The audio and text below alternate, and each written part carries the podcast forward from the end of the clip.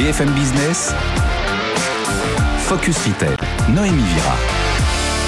Bonjour et bienvenue sur BFM Business pour cette nouvelle édition de Focus Retail. Ensemble, nous allons décrypter les nouvelles tendances de consommation et l'actualité de la distribution. Au programme de cette émission, comment la coopérative Biocop consolide-t-elle sa place de leader Pierrick Deron, président de ce réseau de magasins bio, répondra à nos questions. Y a-t-il des dérives dans ce secteur? Comment aider les agriculteurs à la conversion? Nous retrouverons notre expert Nathan Stern, directeur des études chez Altavia Shoppermail pour en parler. Et c'est un des nouveaux accessoires à la mode la Gourde. Florence Bétanger, cofondatrice et présidente de Gopi, sera dans le pitch de la start-up. Mais sans plus attendre, les actualités de la semaine présentées par notre journaliste Eva Jaco. Focus Retail, l'actu de la semaine. Eva Jaco, bonjour. Bonjour Noémie. On commence ce journal avec l'enseigne euh, rachetée par Monoprix. Naturalia ouvre un nouveau magasin vegan à Paris-Beaubourg? Oui, tout à fait. À l'heure où 80% des Français souhaitent euh, limiter leur consommation de viande et où 40% des consommateurs français souhaitent euh, consommer davantage de produits végétaux, le marché vegan se développe de plus en plus. Les ventes ont progressé de 28 millions d'euros en 2020. Alors c'est dans ce contexte que Naturalia, le numéro 2 euh, de la distribution spécialisée des produits bio, inaugure son quatrième point de vente parisien, Naturalia Vegan, près de Beaubourg. Alors ce concept a été lancé en 2020 2017, il est orienté sur l'environnement et le bien-être animal. Selon Sophie Guinotte, responsable des nouveaux concepts chez Naturalia Vegan et Origine, l'ouverture de ce nouveau Naturalia Vegan en plein cœur du quartier touristique de Paris permet de répondre à la demande croissante du végétal au sein de l'alimentation tout en garantissant l'exigence du bio. Et autre actualité de la semaine, la Poste qui se lance dans les emballages réutilisables. Oui, en France, en 2020, les commandes sur Internet ont augmenté de 20%, plus d'un milliard de colis ont été expédiés. Alors seulement un tiers de ces emballages est réutilisé en France. Alors ces derniers représentent tout de même 137 000 tonnes de déchets chaque année. La Poste a créé un label autour d'un emballage respectueux de l'environnement qui passe par la mise à disposition de machines de tri adaptées. Elle a noué un partenariat avec la start-up qui propose euh, des euh, emballages réutilisables. Alors comment ça marche? On écoute à ce sujet euh, Jean-Yves Gras, directeur général Colissimo. Lorsque vous commandez sur Internet, vous cliquez sur l'option J'utilise un emballage réutilisable. Il arrive chez vous avec Colissimo. Vous ouvrez, vous prenez votre commande. Et puis après, vous le repliez, tout simplement. Il est prêt à franchi et vous pouvez le déposer dans la boîte aux lettres jaune de rue et donc, du coup, pour avoir un retour, une réexpédition chez Ipli, qu'il nettoie et qui, euh, du coup, le remet dans le circuit. Alors l'idée est celle d'un cercle vertueux entre le commerçant et euh, le particulier. Ces emballages sont réutilisables plus de 100 fois et ils permettent de réduire les émissions carbone de 83% par rapport à un emballage classique. Donc ça se présente sous cette forme, Noémie. vous recevez votre colis dans un emballage, il y a plusieurs formats, le petit, euh, le moyen et le grand. Et ensuite, pour le renvoyer, vous le repliez et vous le remettez dans la petite pochette et vous le repostez vous le déposez dans une, dans une boîte aux lettres jaune. Alors cet emballage est tout de même un petit peu plus cher pour le commerçant. On écoute à ce sujet Jean-Yves Gras. C'est le e-commerçant qui décide s'il le fait payer ou pas. Comme ça a un coût, la plupart du temps, ils le font payer parce que c'est aussi une garantie de retour. Parce que cette solution n'est valable que si vous avez un acte de retour. C'est aussi une incitation. Et on a vu que cette incitation, lorsqu'on était autour de 1 euro, est très bonne. À partir de 2, 3 euros, c'est trop cher. Et là, je reste scotché. Eva, vous avez découvert une start-up qui fabrique des vêtements avec des mégots recyclés. Tout à fait. Et là, si je vous dis, Noémie, qu'à la seconde où je, vous parle, c'est près de 140 000 mégots qui sont jetés par terre dans le monde. Et vous, vous fumez, Eva? Non. Et vous non plus. déjà quelques mégots en moins. Et bien sur les 40 milliards de cigarettes euh, vendues chaque année en France, c'est plus de 30 milliards de mégots qui finissent directement dans la nature. Alors la start-up Ciao Mégots a développé un processus de euh, recyclage écologique de ces mégots. Le but de cette start-up, c'est de collecter le mégot, le dépolluer écologiquement et de réutiliser la fibre du filtre, euh, qui est une matière isolante, pour faire, pour fabriquer de l'isolant thermique, aussi bien pour le bâtiment que pour le textile. Et combien de mégots faut-il pour fabriquer cet isolant Alors, euh, les matières euh, toxiques sont recyclées. 99,7% de la fibre euh, devient propre et sans odeur. Et par exemple, pour confectionner une doudoune, il faut 4500 mégots recyclés. Et enfin, pour finir ce journal, le géant de la boisson Coca-Cola qui se lance dans les bouchons attachés aux bouteilles pour limiter, là encore, le gaspillage. Oui, le champion du monde euh, de la pollution plastique se met au vert. L'ONG Break Free from Plastic collecte depuis 2018 euh, des euh, déchets plastiques partout dans le monde pour identifier les marques responsables de cette pollution. Alors, selon l'ONG, la marque américaine génère ben, le plus de déchets et ce pour la quatrième année consécutive et pourtant, euh, l'entreprise essaie de se construire une image plus responsable sur son site internet. Elle euh, déclare s'engager dans la collecte euh, de tous les emballages de ses produits d'ici 2025. Coca-Cola va proposer dès l'année prochaine des bouteilles avec un bouchon attaché. Cette annonce intervient à la veille de la COP 26, la conférence internationale sur le changement climatique qui aura lieu à Glasgow en novembre. La marque prend l'engagement que toutes ces petites bouteilles en plastique seront en plastique 100% recyclés d'ici 2022 et cela concerne 200 millions de bouteilles par an, soit 4000 tonnes de plastique. L'objectif est de produire 100% de leurs bouteilles en plastique recyclé d'ici 2030. Et la COP26 qu'on suivra prochainement. Merci Eva Jaco, on se retrouve la semaine prochaine et tout de suite, l'œil de l'expert. Focus Retail, l'œil de l'expert. L'œil de notre expert cette semaine, c'est avec vous, Nathan Stern. Bonjour. Bonjour. Vous êtes directeur des études chez Altavia Shoppermine. J'aimerais qu'on revienne sur l'actualité de cette semaine et notamment sur le magasin vegan de Naturalia.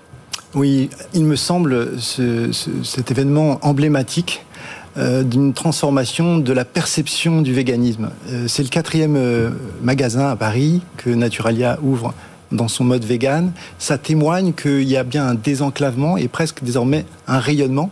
Si euh, Naturalia ne pouvait compter que sur les véganes pour fréquenter ces magasins, il n'y aurait pas de modèle économique, il n'y aurait pas de viabilité. Là, on voit bien que désormais, cette communauté rayonne et est inclusive auprès des non-véganes. Et ça, je trouve que c'est un signal intéressant. On a un acteur du commerce qui est quelque part aussi un acteur de la transformation sociale, de la transformation du rapport notamment au véganisme. Et est-ce que vous voyez porter des vêtements conçus à base de mégots recyclés?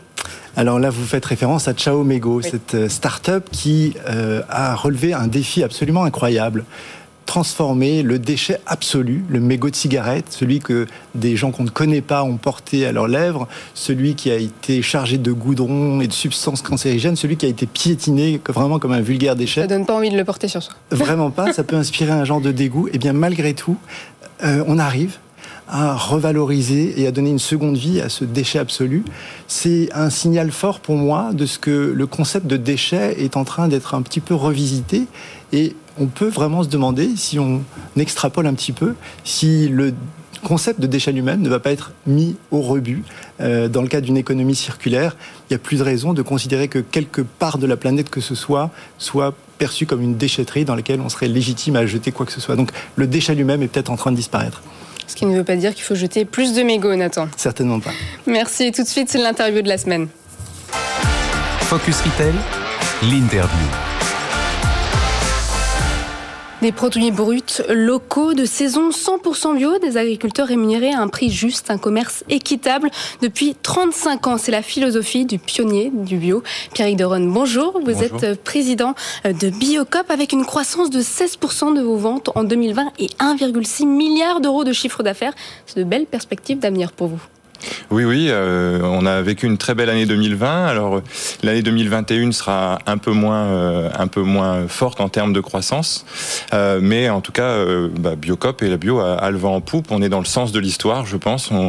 les aspérités, les aspirations, pardon, des consommateurs et des citoyens ont, ont rattrapé le projet Biocop, et c'est tant mieux.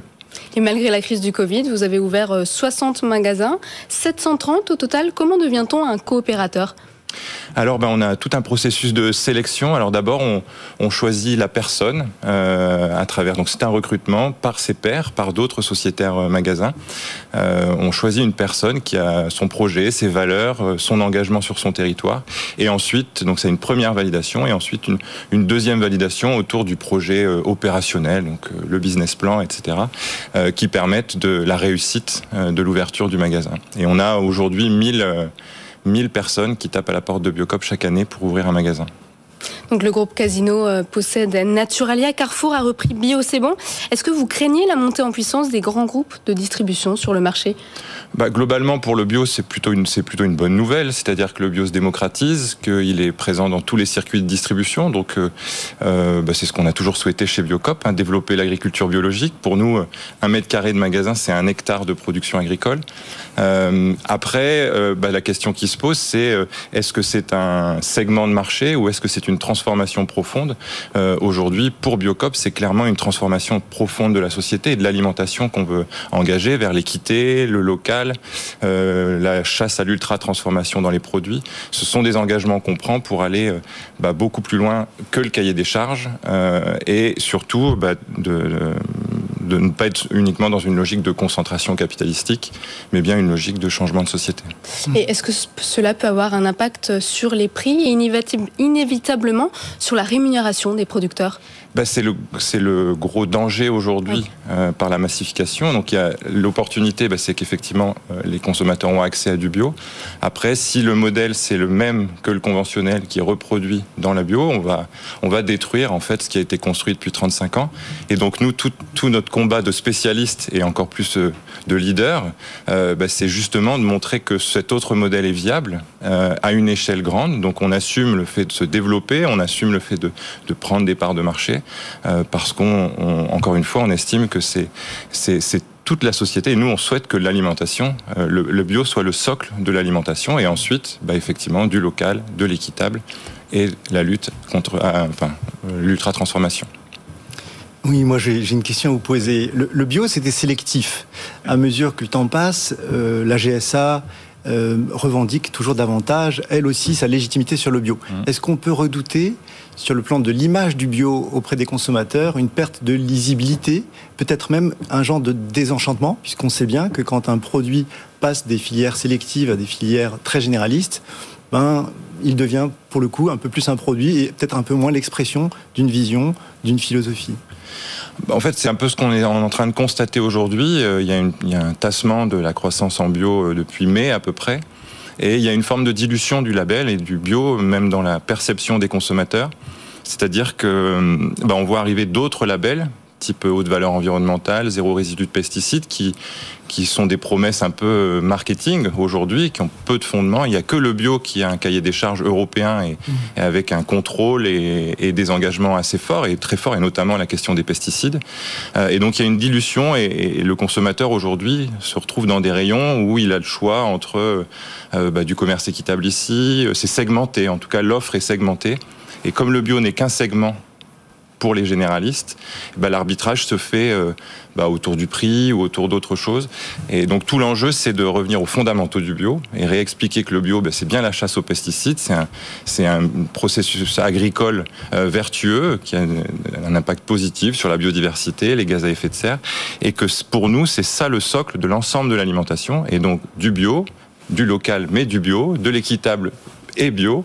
Et euh, voilà. Donc l'enjeu est bien à cet endroit-là, mais effectivement, il y a, un sujet autour d'une forme de dilution, euh, de dilution du label. Vos fruits et légumes sont 100% bio, 100% de saison. Est-ce que vous respectez la saisonnalité pour tous les produits? Bah Aujourd'hui, c'est pour les fruits et légumes, ce qui est déjà pas mal. On est encore les seuls à le faire, malheureusement, j'oserais dire. Donc, on respecte les saisons pour les fruits et légumes. Puis après, effectivement, on essaie de travailler euh, à aller toujours plus loin, euh, toujours plus loin sur ces enjeux de, lien au sol et de lien à la nature. Donc, on, on continue euh, les démarches. Voilà. Non, je vous pose la question parce que dans un documentaire de complément euh, d'enquête, on voit un producteur utiliser des néons dans sa bergerie pour tromper le métabolisme des animaux afin d'avoir des petits hivers et donc produire du lait de chèvre mmh. toute l'année. Donc vous ne respectez pas totalement votre charte biologique avec ça Bah si, on respecte notre charte parce qu'en fait, on a, c'est pas un engagement de Biocop aujourd'hui la, la saisonnalité du, du, lait. Alors il y a effectivement le lait de chèvre, le lait de brebis, le lait de vache. Aujourd'hui, on respecte pas la saisonnalité du lait sur le euh, pour la vache. Euh, après, quelque chose que vous envisagez bah, En tout cas, c'est un, un, gros travail à faire avec les producteurs eux-mêmes. C'est-à-dire que on peut pas euh, être euh, totalement radical. Il faut accompagner les transformations à la fois dans le monde agricole, parce que bah, notamment sur le, lait de chèvre, les, groupements ont accepté, enfin c'est eux qui ont validé euh, ces, principes-là, hein.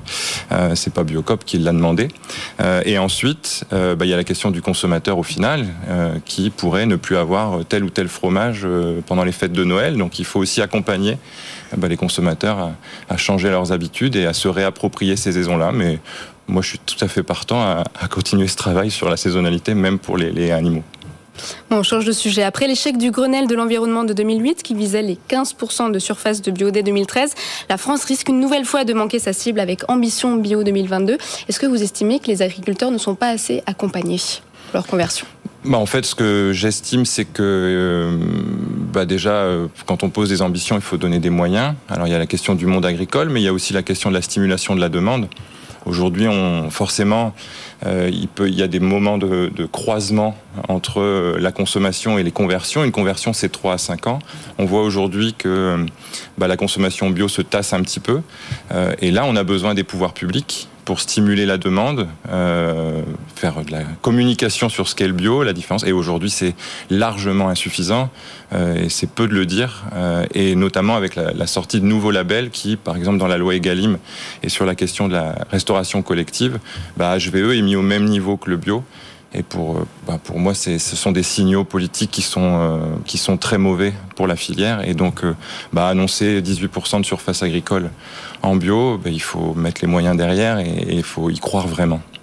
Et justement, nous allons parler d'une start-up qui aide les agriculteurs en conversion. Merci Pierrick Deron. Je rappelle que vous êtes président de Biocop. Et tout de suite, le chiffre de la semaine.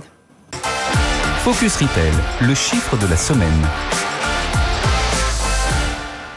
Une nouvelle étude d'Aris Interactive euh, a été euh, publiée. En matière d'économie circulaire, une demande du ministère de la Transition écologique réalisée sur un échantillon d'un peu plus de 1000 personnes, une enquête de 40 pages que vous avez analysée pour nous, Nathan. Oui, je l'ai analysée de près et un chiffre m'a frappé, 84% 84%, c'est le chiffre des Français qui ont l'impression de faire des efforts pour réduire la quantité de déchets qu'ils produisent au quotidien. Alors ce chiffre, il est, il est double à mon sens dans sa signification. Il témoigne d'une préoccupation, d'un sentiment de faire quelque chose. Et il témoigne aussi d'une incroyable euh, distance entre la perception, entre la déclaration aussi, et les actes, puisqu'on sait bien aujourd'hui qu'on est extrêmement loin des objectifs qu'on doit impérativement atteindre pour arrêter de, d'encombrer euh, les mers, euh, les territoires d'une quantité euh, qui reste astronomique de déchets, 512 kilos par an et par foyer.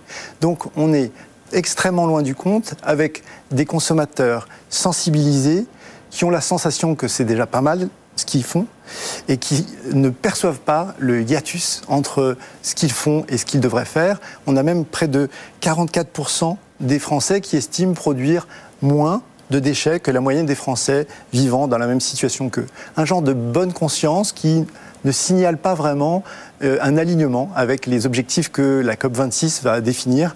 Et là, on est sur des ordres de grandeur absolument incomparables. Et vous, est-ce que vous faites le tri des déchets, Nathan? Je fais le tri des déchets, mais quand bien même je ferai le tri des déchets, je reste euh, un, un urbain avec des habitudes très ancrées. Et tant qu'il n'y a pas cette ce séisme quelque part très profond dans, notre rapport à la consommation, au conditionnement, etc., ben, c'est très compliqué de faire bouger les lignes. Merci Nathan. On va passer tout de suite au concept de la semaine. Passer au bio, on en a parlé, un hein. pas si simple pour les agriculteurs. Il s'agit d'une démarche complexe et une marque d'épicerie en a fait son cheval de bataille, Beyond Green.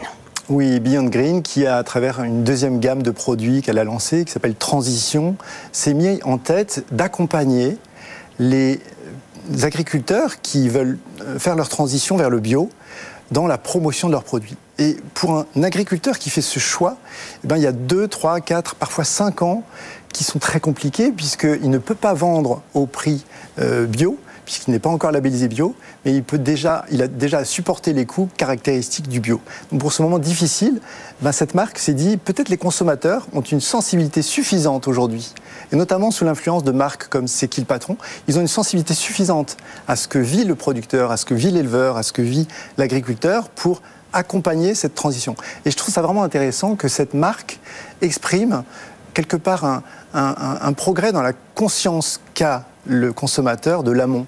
Du, fournisseur, de tout ce qui se passe avant que le produit n'arrive sur les étals. Et euh, en cela, je trouve que c'est un signe assez encourageant.